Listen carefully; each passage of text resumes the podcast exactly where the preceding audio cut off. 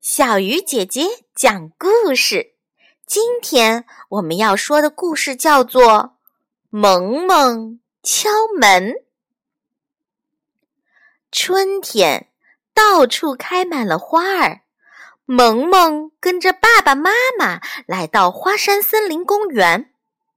爸爸忙着给妈妈照相，趁他们不注意，萌萌一闪身窜进了路边的一座林子。绿茵茵的小树丛中有一所红色的小房子，门口有根自来水管。萌萌打开龙头，洗起手来，洗完了也不把龙头拧紧，任凭那水滴往下流，滴答滴答。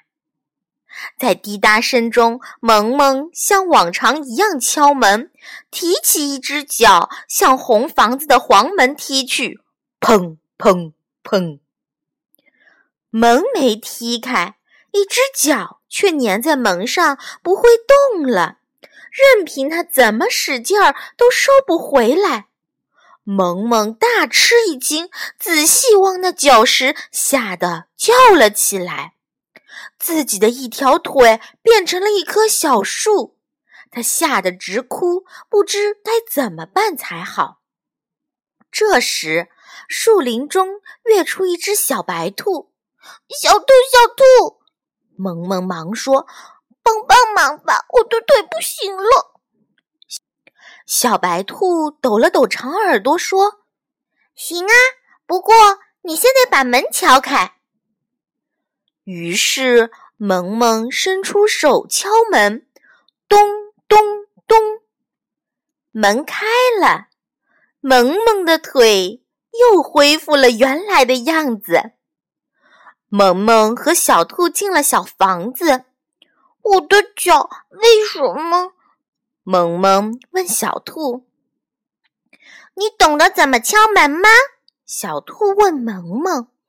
萌萌点点头。他想起了妈妈的话：敲门要用手，不能踢。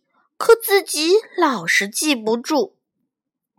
这时，窗外传来一阵隐隐约约的哭声。萌萌顺着声音找出去一看，原来是自来水管在哭，泪珠儿一个劲儿的往下掉。萌萌赶紧把水龙头拧紧，哭声消失了。小白兔带着萌萌去找爸爸妈妈，找啊找，总是找不到。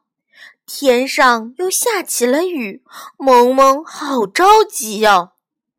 小白兔却不着急，只见它不慌不忙，从地下拔起一朵蘑菇，那蘑菇刹那间变成了把小花伞。